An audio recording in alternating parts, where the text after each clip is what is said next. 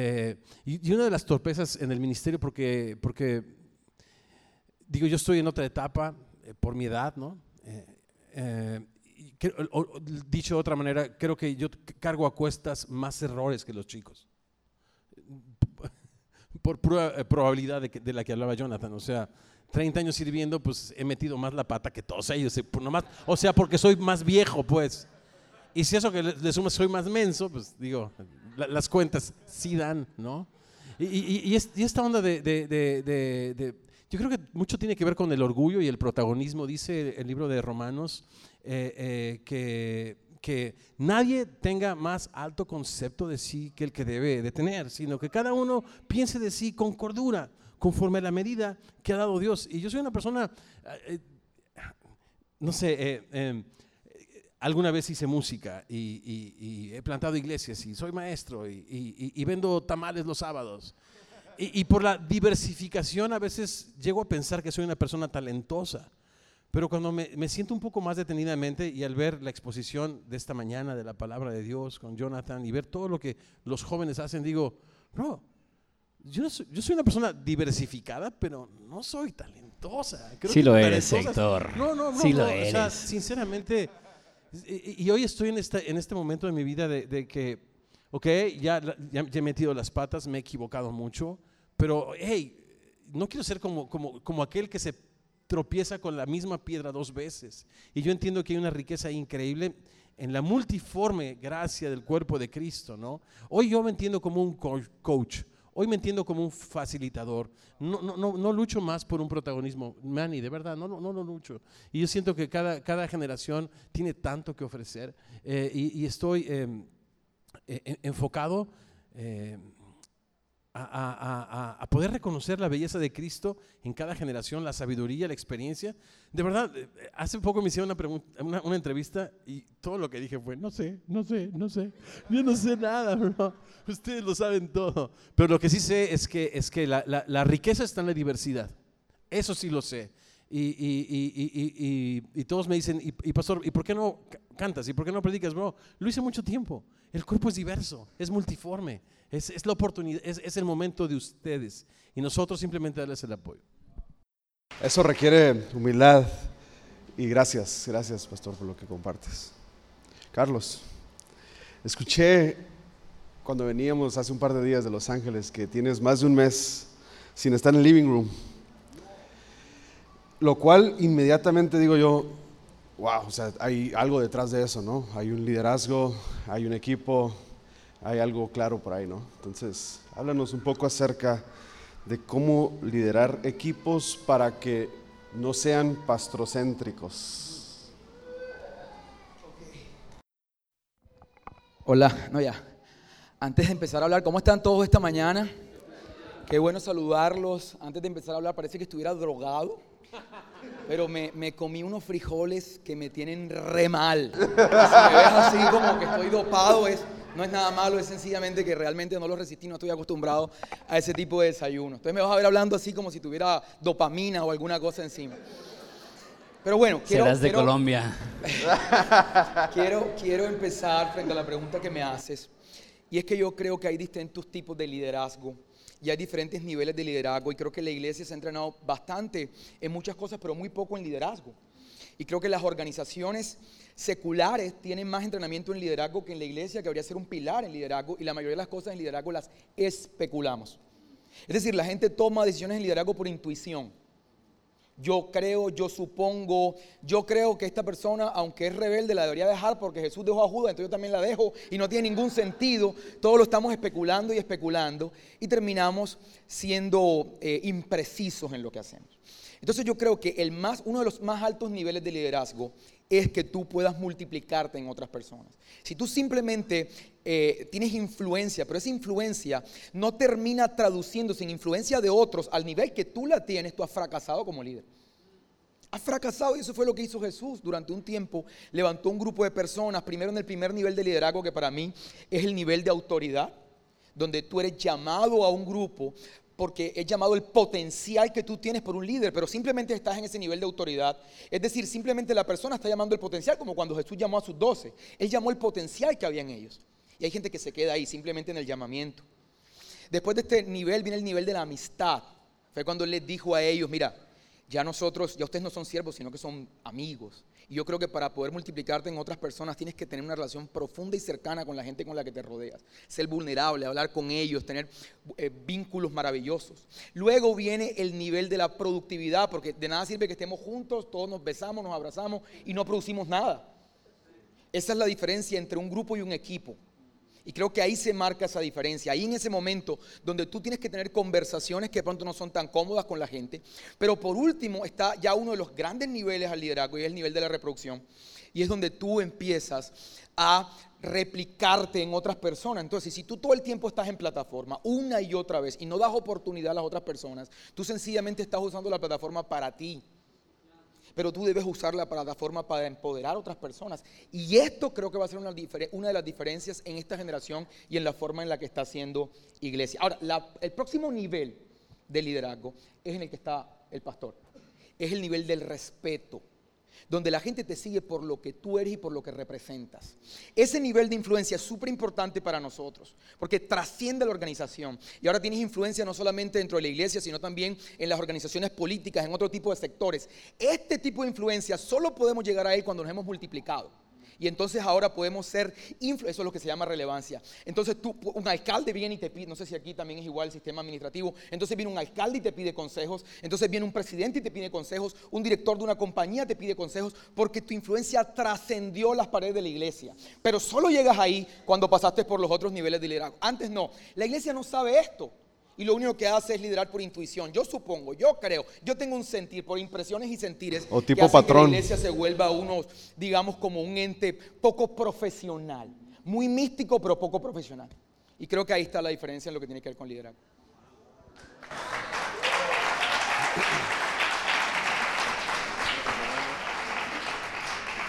Si en algún momento alguien de ustedes quiere agregar algo, adelante. ¿Vas a decir algo, pastor? Que si así se va a poner, pues está cañón.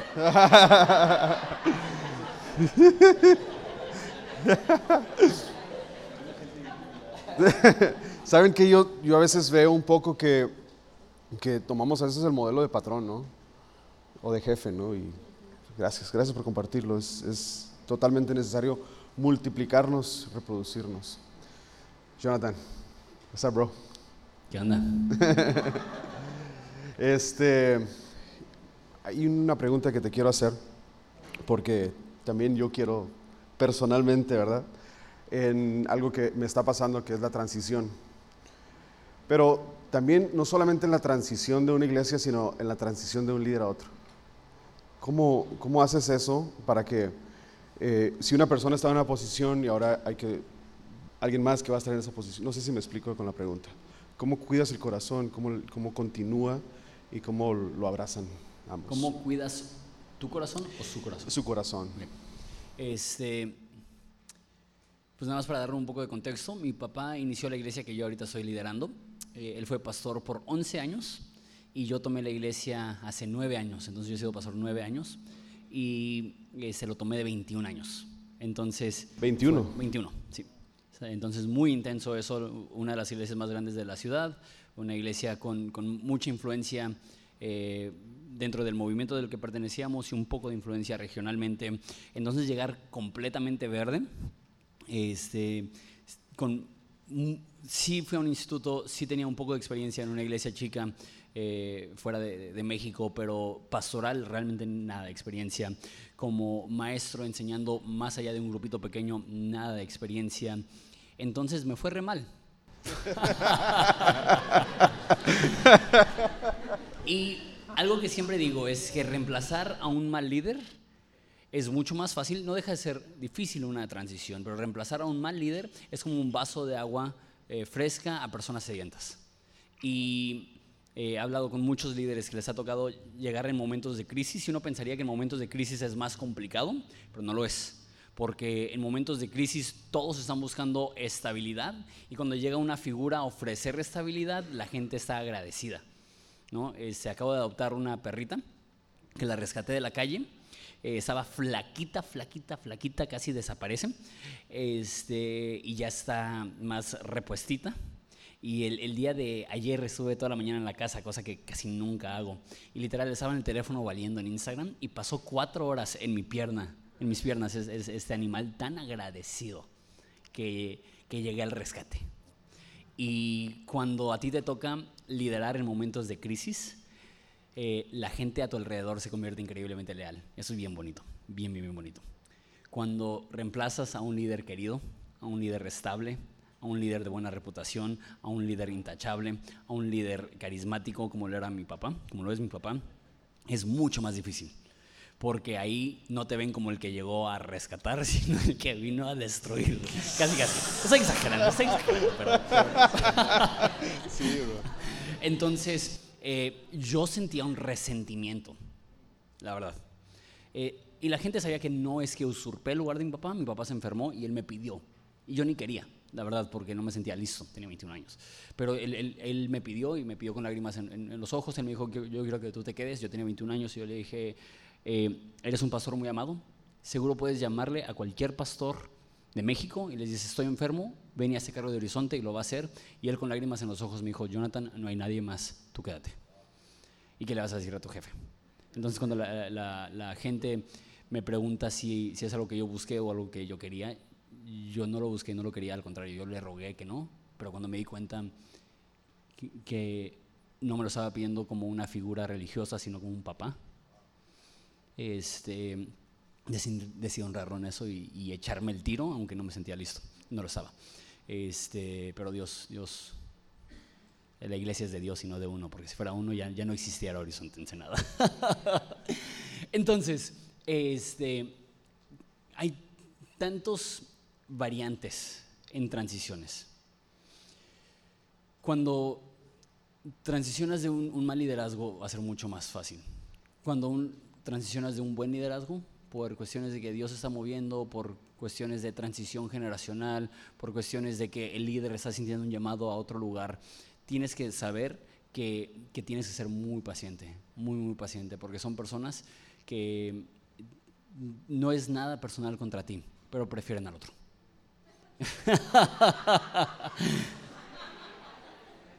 y te va a tomar eh, tiempo, dos cosas. Uno, que esas personas te agarren cariño a ti, te aprendan a respetar, eh, agradezcan a Dios por tus dones, talentos, llamado personal y se levanta una nueva generación que, independientemente del liderazgo anterior te ve a ti y te valora a ti y cree en ti. Y la verdad es que fue un cambio tan tosco. Eh, Josué es, otro de los pastores ahí en Horizonte, él, puede, puede decir eso, que inmediatamente llegando, prácticamente todos los líderes dejaron de servir. Este, entonces prácticamente éramos yo y Josué chambeando 90 horas a la semana, prácticamente viviendo en la iglesia, sacando adelante algo que, que, la mayoría de personas aprovecharon la transición para decir, estoy cansado, necesito un break, este, y, tuvimos que levantar una nueva camada de líderes. Y fue tardadísimo. Ahorita la gente ve Horizonte y dice, oh, qué chido Horizonte, pero la verdad es que fue fue un proceso de como 5 o 6 años antes de que empezamos a crecer este, de nada más picar piedra, de nada más enfocarnos en los líderes, de desarrollar a las personas, de yo tener un poco de kilometraje, eh, de tener entradas, de tener arrugas, de que la gente vea, no manches, si, le está costando, y, este, y ganarte el respeto a la gente. Entonces, eso es como que en el aspecto general, en, un cambio de, liderazgo titular. Eh, en un cambio ya interno, eh, creo que es similar. Si es un mal líder, cierren ese capítulo, sanen de lo que tienen que sanar, y, pero la transición va a ser mucho más fácil. Pero cuando se transiciona de un buen líder a, otro líder, es ser paciente, es, honrar a la persona anterior, es no, no, forzar a las personas que se adapten de un día para otro.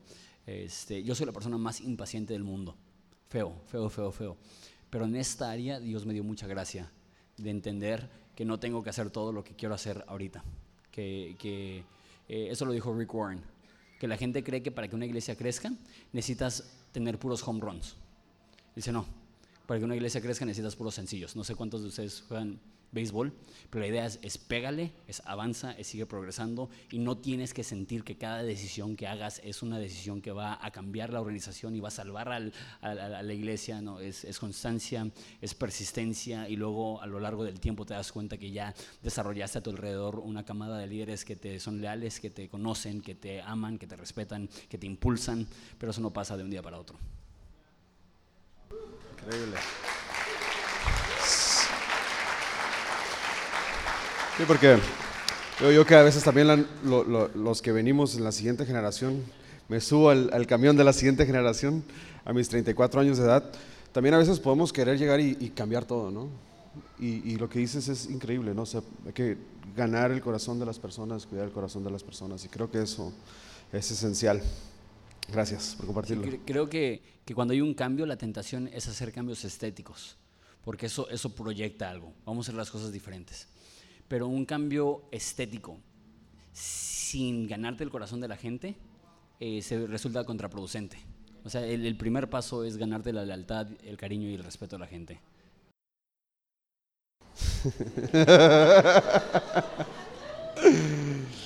Y los cambios estéticos no tienen nada de malo. Este, pero, pero mucha gente cree, y si, Horizonte es, whatever, ¿no? O sea, súper creativa y bonita y chida. Pero conozco muchas personas que creen que están tomando grandes pasos de progreso porque pintaron el techo de negro. Pero eso no va a cambiar la cultura de una iglesia. Lo que lo va a cambiar es la cercanía con los líderes, ¿no? Es, es esa, esa intimidad y ese vínculo. Entonces, creo que muchas personas ven un living room o ven un horizonte y seguro va a pasar que van a ver una iglesia local y van a decir, ¿cómo hacemos cambios para generar esa cultura? Créeme que los cambios estéticos no, no generan el cambio de cultura. Es algo eh, orgánico y privado y los cambios estéticos ya, ya, ya son la cereza del pastel. Increíble. Hay una pregunta que tengo. Me han dejado sin palabras de nuevo.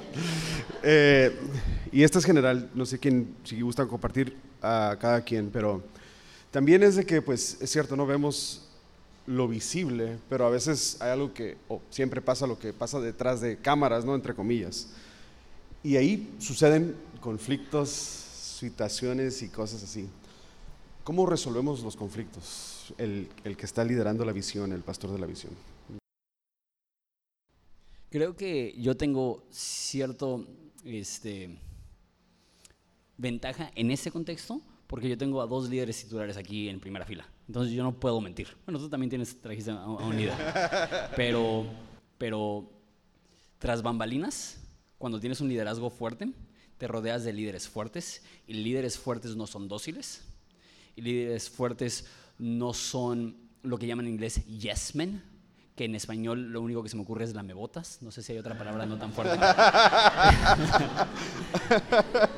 Este, y, y- en Horizonte no nos rodeamos. Yo no estoy rodeado de lamebotas. Yo soy rodeado de gente que me ve a los ojos y me reta. Yo soy rodeado de gente que, que me dice lo que tengo que escuchar, aunque no lo quiera escuchar.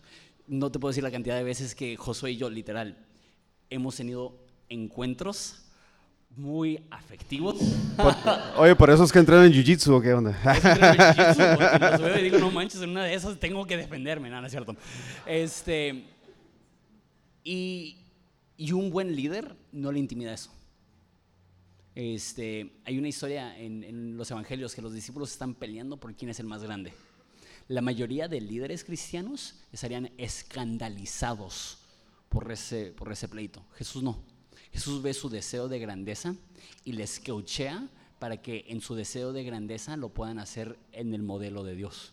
¿Quieres ser grande? Sirve. ¿Quie- ¿Quieres, ¿Quieres ser el primero? Llega al final. Lle- Llega al final cronológicamente, no al final de la reunión. Importancia, no, no de puntualidad. Ya, pues yo voy a ser bien grande, entonces yo llego dos horas tarde. Entonces, este, ay, no sé, es que sí siento que en la cultura de iglesia promedio hay un temor a ofender a la gente. Y lo entiendo, lo entiendo, o sea, pero cuando te rodeas de líderes fuertes, el que haya roces y conflictos es inevitable y necesitas un líder fuerte para no ser intimidado por eso. Este, y no todos son llamados a, tener una iglesia repleta de líderes que son alfas y que son determinados, pero cuando sí, no, no puedes escandalizarte cuando esos alfas muestran los dientes. Este, solamente tienes que tener la seguridad para, para, como Jesús, coacharlos y dirigirlos de una forma sana. No sé si estuvo muy intenso eso, pero...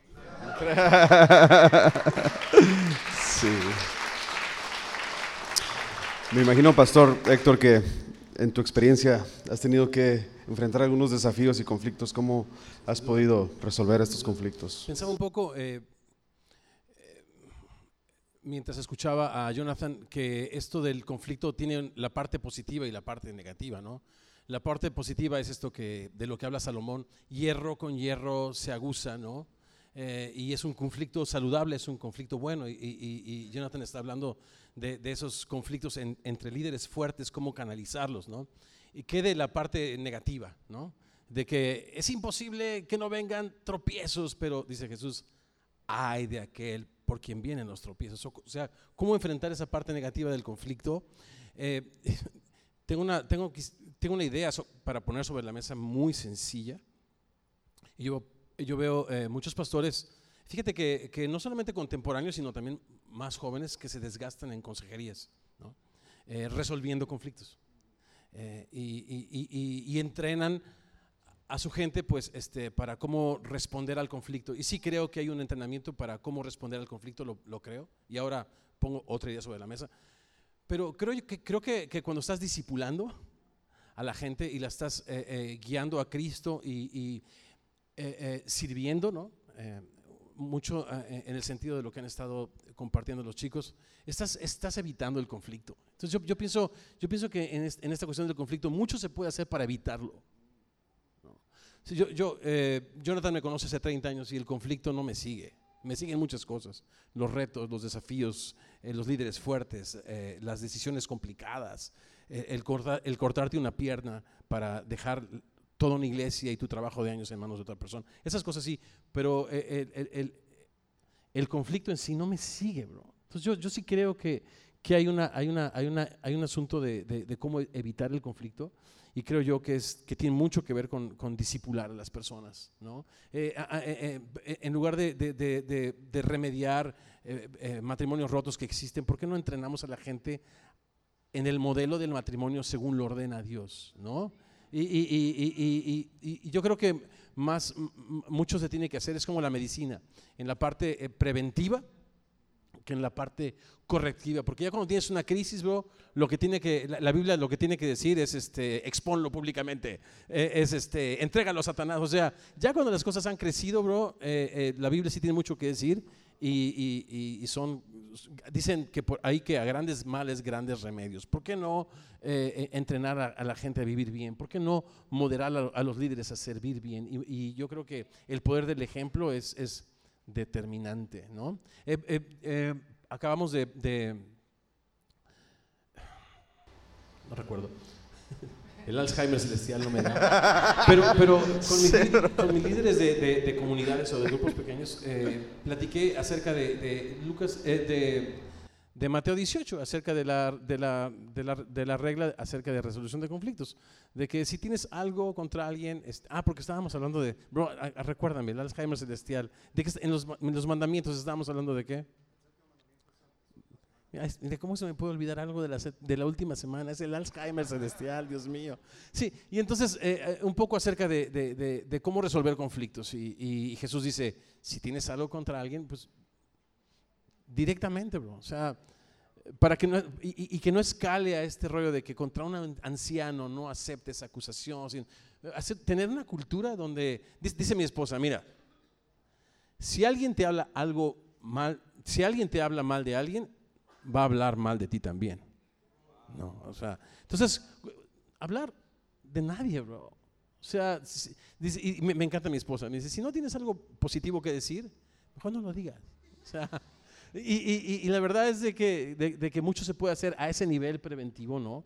Eh, no aceptar nunca un reproche, este rollo de los chistes, porque estas cosas escalan.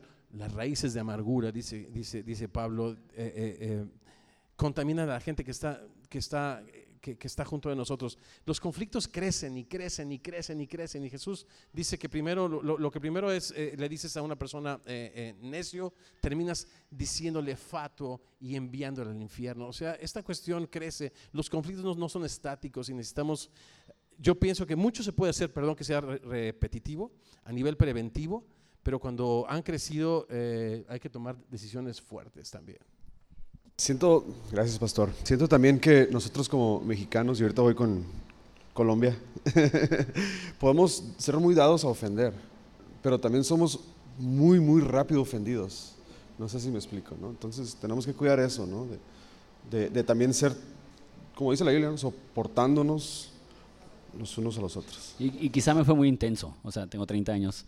Héctor tiene mayor edad y la sabiduría, porque sí, así, no, no tengas miedo al conflicto, pero la Biblia también dice que en lo que depende de ti, vive en paz con todas las personas. O sea, no generes conflicto para pensar que eso, eso va a llevar tu liderazgo a otro nivel. O sea, cuando llega a haber conflictos porque son personas apasionadas que, que no van a estar de acuerdo en todo y eso se tiene que pulir, pero tampoco, tampoco debes de tener una cultura de conflicto en tu liderazgo, eso no es sano. Entonces, no es ser intimidado por, pero tampoco es permitir que llegue al punto que sea parte de la identidad del, del liderazgo. Gracias por balancear mi postura toda intensa, Héctor. Yo, yo creo que lo que tiene que ver con liderazgo, vuelvo a lo que habíamos dicho al principio, lo que dije al principio, creo que hemos liderado por años por intuición, lo que suponemos que debe hacerse. Y entonces, uno de los grandes errores que genera conflicto es este líder que cree que necesita rodearse de personas que piensen exactamente igual que él. Entonces, este tipo de líderes lo que traen es retraso a las organizaciones. Pero un líder seguro, además, además, y esto lo digo con mucho respeto, yo vengo, pastor, para que conozcas un poco, yo no vengo de una cultura cristiana, yo era empresario y soy llamado desde un contexto distinto, no tengo hijos, de- no vengo como para pastor o algo por el estilo, tengo una cosmovisión distinta y por eso hago algunas ano- anotaciones empresariales. Pero yo he visto en mi cercanía, en mi reciente cercanía a la iglesia, que el liderazgo cristiano es caldo de cultivo para las personas que, para mucha gente que tiene problemas de estima. Y usan la iglesia como una plataforma para sanar sus problemas de estima. Midiéndose hombres con hombres, tratando de, de- de- de sentirse aceptados o sentirse importantes, porque en el mundo no son importantes y no se sienten importantes, se sienten poco hombres. Y entonces ahora solo usan la iglesia para eso. Y lo digo con respeto, no quiero, no quiero ofender a nadie. Es, es lo que, digamos, como una persona que saluda y está conociendo a la iglesia y, y nota esto. Entonces, un líder seguro va a buscar gente que piense distinto a él porque esta gente le da perspectiva. Yo no voy a buscar a alguien, yo por ejemplo, a nivel de diseño, yo no soy Jonathan, yo tengo que buscar a alguien que sepa más de diseño que yo y tengo que confiar que aunque a mí no me gusta lo que a él le gusta, saber que él tiene una perspectiva distinta a la mía y que él, él, él- conoce más, él- él estudió eso. Yo no tengo que saber todas las respuestas para ganarme el respeto de la gente. Yo necesito buscar gente que tenga las respuestas que yo no tengo para que la visión avance. Y eso marca una diferencia. Pero yo no puedo hacer eso yo no voy a poder hacer eso si yo no estoy sano. Si yo no estoy sano en mi corazón, los conflictos siempre van a estar, porque cada cosa que alguien me diga yo lo voy a sentir como una amenaza. Y el gran problema en el liderazgo y los conflictos, más que ser temas, era como, habla- como hablaban ahorita, temas de ego. Temas de ego. No nos gusta. Ahora, los millennials, hablando un poquito de los millennials, son extrasensibles. Somos. Extra, yo, yo alcancé a entrar en los millennials. Extrasensibles. Soy el único que puede decir Sony. Son extrasensibles. Y tenemos que aprender. Para ellos todo es relativo. Todo es relativo. Y la palabra no es relativa. Entonces tú tienes que saber liderarlos. Y tienes que darle valor a su opinión. Tienes que saber escuchar. No puedes creer que tienes todo, que sabes todo. Tienes que aprender de otros temas además que no solamente tienen que ver con Dios y con la palabra. Porque tienes que saber qué está pasando en tu país. tienes que saber cómo funciona la economía de tu país. Una serie de cosas que van a ser determinantes para que tu liderazgo sea sólido en diferentes tipos de personas y no solamente en gente que te sigue solo porque, porque, porque conoces la escritura. Eres un líder integral y creo que ahí está la diferencia. Por entonces, pues, repito y vuelvo a lo mismo. Creo que lo que hace es que mucha gente que fue rechazada, que fue herida, que fue ofendida, llega a la iglesia y como aquí tenemos que amar a todos, aunque no nos caigan bien, entonces ahora utilizan esa plataforma para, o el liderazgo, para sanar su estima. Y ahí está el origen de la mayoría de los conflictos de la iglesia. Es mi opinión personal. Increíble.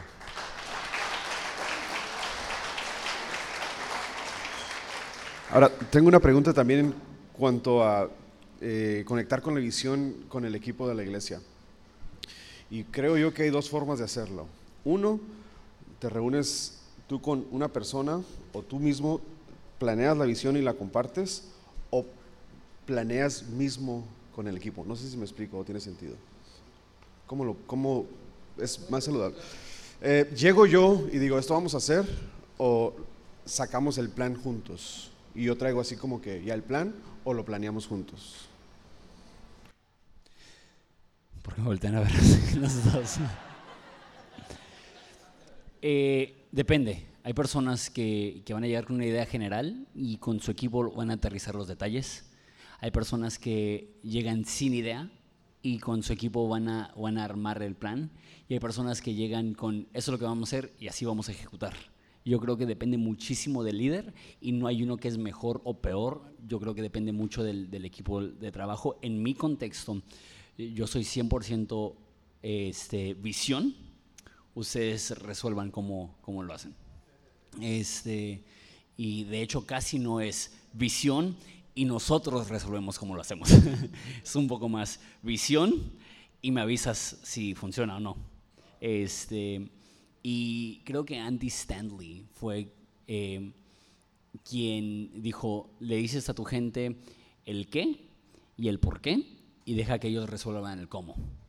Este, y es un poco lo que, lo que yo hago, pero, pero no, ahí, sí no creo que hay un modelo eh, que es el más sano, creo que tiene mucho que ver con la personalidad del líder y la personalidad del equipo.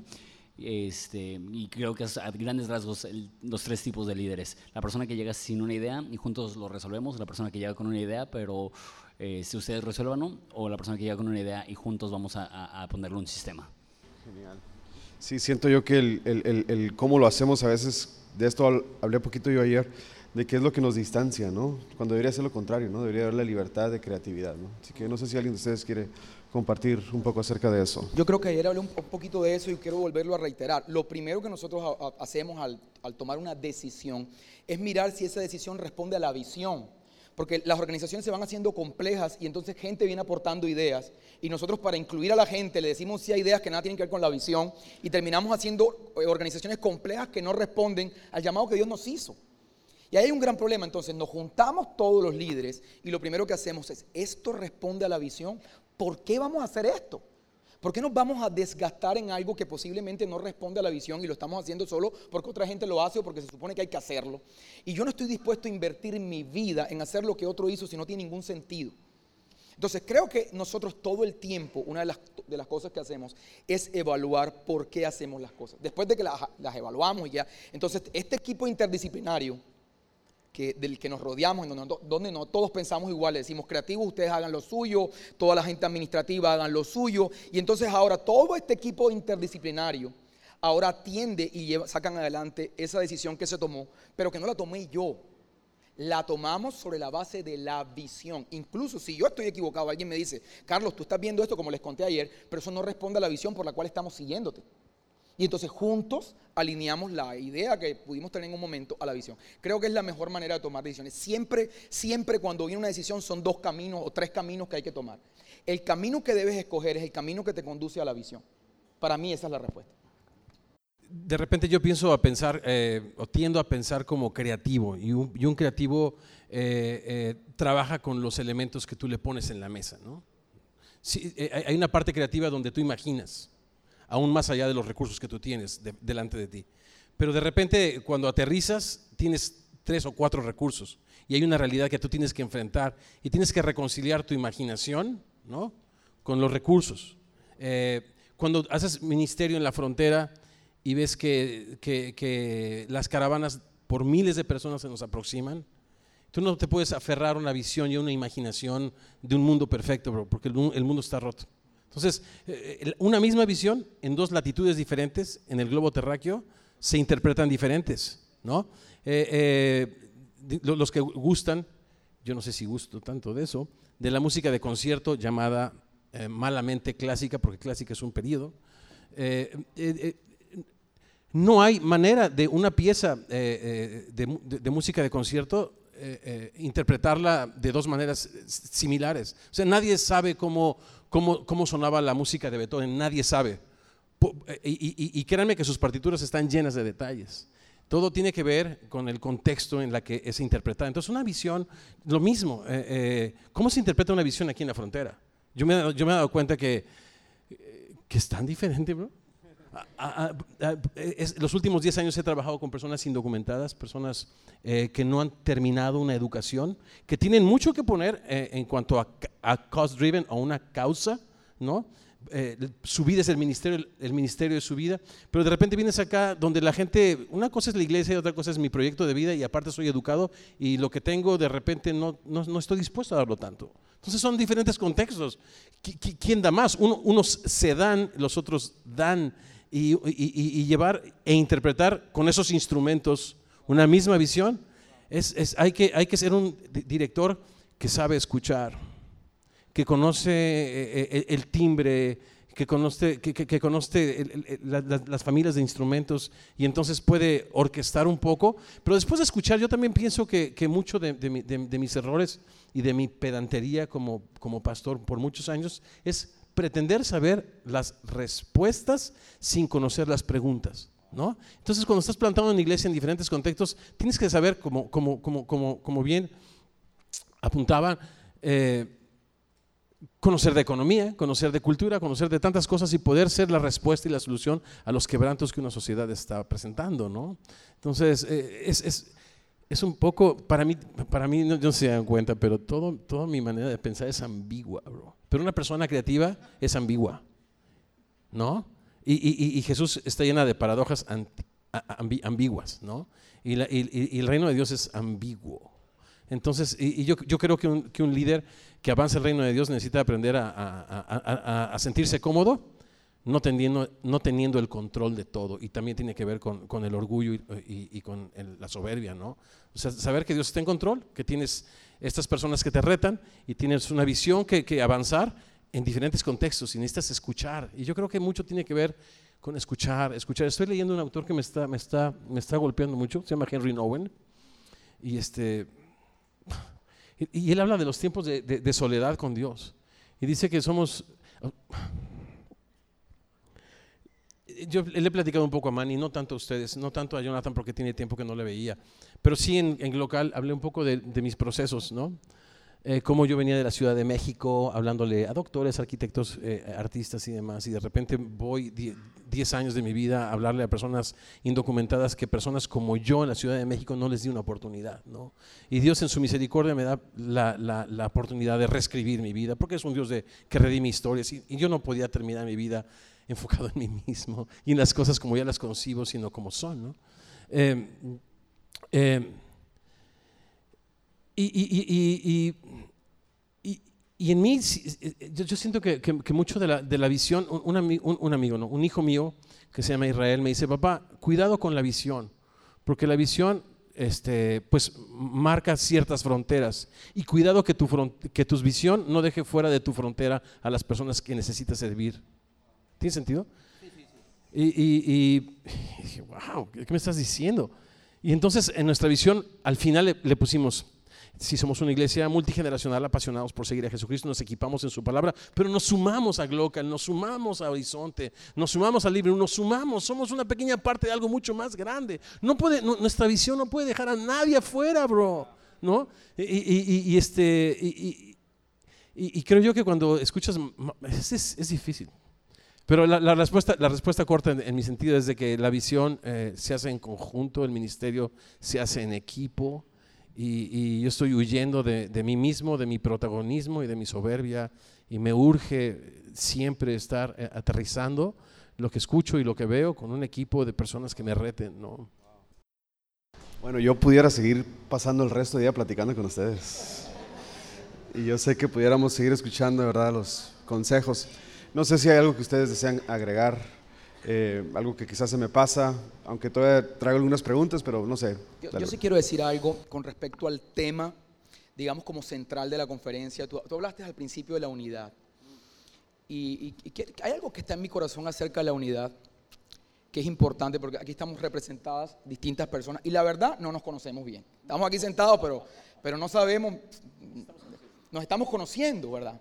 Y todo está bien hasta ahora. Pero yo creo algo, yo creo algo con respecto a la unidad que para mí ha cobrado mucho sentido en mi corazón. Y es que nosotros estamos unidos por la obra de Jesús. O sea, la sangre de Cristo nos unió como iglesia. Dice la palabra que nosotros fuimos hechos familia de Dios. Somos familia. Entonces, cuando nosotros tratamos de unir lo que ya está unido, es cuando viene la división. Por ejemplo, mi mamá y yo, cuando nosotros tratamos de unir lo que ya está unido, viene la división. Voy a poner un ejemplo. Mi madre y yo. Mi mamá y yo tenemos unas diferencias del cielo a la tierra. Ella es católica, reza el rosario dentro del cuarto, hace locuras. Sin embargo, el vínculo que nos une es más grande que nuestras diferencias. Entonces yo no tengo que conciliar mis diferencias para que ella siga siendo mi madre. Ni la voy a irrespetar porque es mi madre. Es mi madre. Entonces el vínculo es mayor que nuestras diferencias. Entonces cuando entendamos que el vínculo es mayor que nuestras diferencias, vamos a aprender a respetar a los demás. Yo seguramente,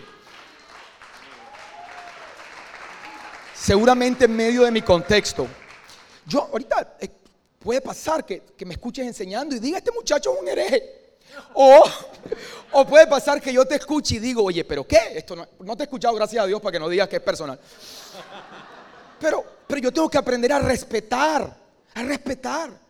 No, necesito conciliar mis diferencias para entender que estamos unidos y que tú eres un líder de respeto y que lo que representa yo debo respetarlo, que para el reino es valioso, para mí debe serlo, así como respeto a mi madre. Aunque reza el rosario y hace locuras todo el tiempo, sigue siendo mi madre. Y si no entendemos esto, vamos a fracasar, porque vamos a tratar de lograr en nuestras fuerzas lo que ya Cristo hizo a través de su sangre, y ese ha sido el gran error de la humanidad. Creo que esa es la perspectiva. Yo únicamente quiero decir algo muy rápido. Siento que el tema de conversación ha sido más enfocado en líderes titulares. Y quizá tú estás sentado y dices, no, pues chido para los líderes más fuertes, pero pues yo soy un voluntario, yo nada más vengo de esta iglesia. Nada más quiero decirte que, que tú también tienes un chorro de autoridad para hacer una diferencia en esa iglesia y el Espíritu de Dios está sobre de ti y no subestimes tu capacidad de hacer una diferencia positiva en esa iglesia y en esa ciudad y no, no, no te intimides por no ser uno de los líderes principales. Espero que tú también puedas sentirte inspirado por lo que estás escuchando, viviendo y oyendo esa. De repente lo- me escucho y lo que digo no es agradable. Pero tú eres agradable, entonces Es cierto, y me Se esfuerzo por serlo. Y me esfuerzo por serlo, sinceramente. Pero no lo soy tampoco. Eh, eh, estuve en Panamá eh, en una reunión de 1.500 pastores eh, de toda América Latina, enfocados en el, en, en la, eh, eh, en el discipulado de las nuevas generaciones, básicamente, ¿no? Eh, pero yo estuve en, en este track, había diferentes tracks y yo estuve en el track de pastores, ¿no? ¿Quién sabe por qué?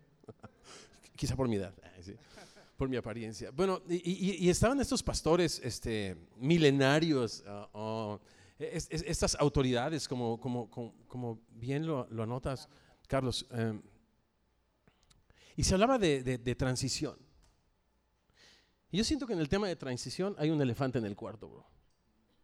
El, el elefante en el cuarto es lo que está ahí, más que evidente, pero nadie lo quiere reconocer y nadie lo quiere ver. Y, y- y a eso me refiero es que no es agradable. ¿no? Eh, en los términos de Salomón diría es un, es un mal común, muy común debajo del cielo. ¿no? Eh, las iglesias históricas en el sur de California, sin dejar una fuera, todas han sucumbido hasta ante una mala transición. Todas, o sea, sin dejar a una. La- la- las más reconocidas, las que han hecho una contribución increíble, por la cual por lo menos me consta que Jonathan y yo, su servidor, estamos aquí. Una mala transición, ¿no? Entonces, eh, eh, él hablaba a Jonathan otra vez de- de- de- del reemplazo, pero yo, yo quiero decir, yo quiero hablar desde el tema del legado. A mí me ha tocado por lo menos vivir dos transiciones. La primera es con Fermín Cuarto en la Ciudad de México, en una iglesia que se llama Semilla de Mostaza, que hoy es muy grande la iglesia, donde lo mejor que esa iglesia le pudo pasar es que yo, mi persona, transicionara, ¿no? Una persona yo caprichosa, yo soberbia. ¿Por qué digo caprichosa? Porque como artista te, te aferras mucho a tus ideas, ¿no? Y, pero, pero Dios, y fue Dios el que me sacó, ¿no? Eh, cuando siete años en Chicago viví un proceso de depresión pensando, ¿por qué rayos me salí? Mi asunto económico hubiese estado más que resuelto, ¿no? Imagínate siendo hoy la persona principal en una organización que es una red de iglesias por toda América Latina y Europa. O sea, bro, ya no tendría que trabajar, estaría pescando, bro, o, o viajando, o ¿Y qué rayos estoy haciendo yo recibiendo órdenes, trabajando 40 y más horas a la semana? ¿Qué hice, no? Fue, muy fuerte para mí. Y, ahora regreso eh, a esa iglesia, hermano. Eh, tanto ministerio que, el Espíritu Santo ha producido.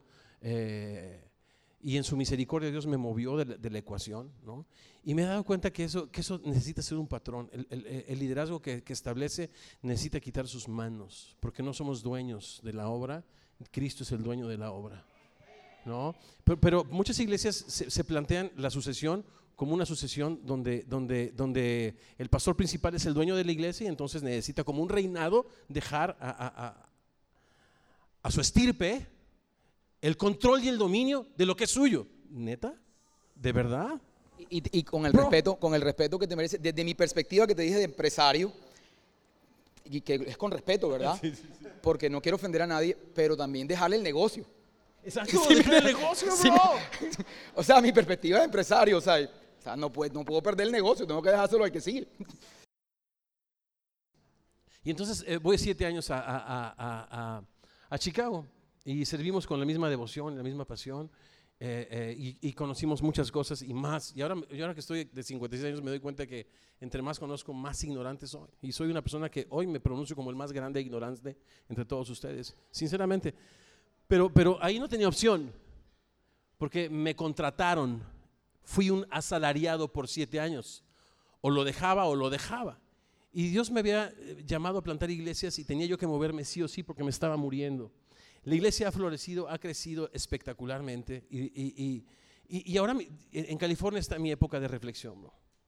¿no? Eh, eh, es algo interesante que en la disciplina, fíjate que, fíjate que, loco. Resulta que en esta preciosa iglesia de máximo impacto en la ciudad de Chicago se me pidió no pararme eh, por el campus en un espacio de un año para dejar que el nuevo liderazgo se estableciese. Mi sola presencia podría manipular las decisiones, los gustos, la orientación, la visión, la implementación, la estrategia. Mi sola presencia, mi sola visita, bro. Podría ser intimidante para el nuevo, para el nuevo, eh, porque la verdad es que me querían mucho. Sinceramente. Y bro, eh, no me dejaron ir un año. ¿Y sabes qué? Fue lo mejor que pudo haber pasado. Haber quitado, no, o sea, no solamente quitar mis manos, la, iglesia de Semilla de Mostaza, y lo aprendimos de, Horizonte y, del papá de Jonathan y, de, los, de los pastores del papá de Jonathan, estamos establecidos en una interrelación, pero no una interdependencia. Nosotros no tenemos una independencia administrativa, aunque Semilla de Mostaza tiene demasiadas iglesias, no dependen por lo menos de mí, absolutamente ninguna de ellas, administrativamente. Y entonces tengo la libertad de ser una influencia impresionante. Y me doy cuenta que las decisiones mayores ahora de todo este movimiento de iglesias, me buscan y soy mucho más influyente, mucho más efectivo, porque nada trajimos y nada nos podemos llevar, bro. Pero, bro, la influencia, eso vale oro. Eso vale oro.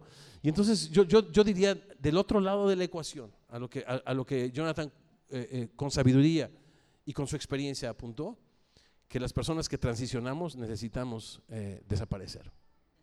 Desaparecer desaparecer, desaparecer, desaparecer eh, y dejar que el nuevo liderazgo se establezca, ¿no? Y que, y, que, y que experimenten y que se equivoquen y que les salgan arrugas.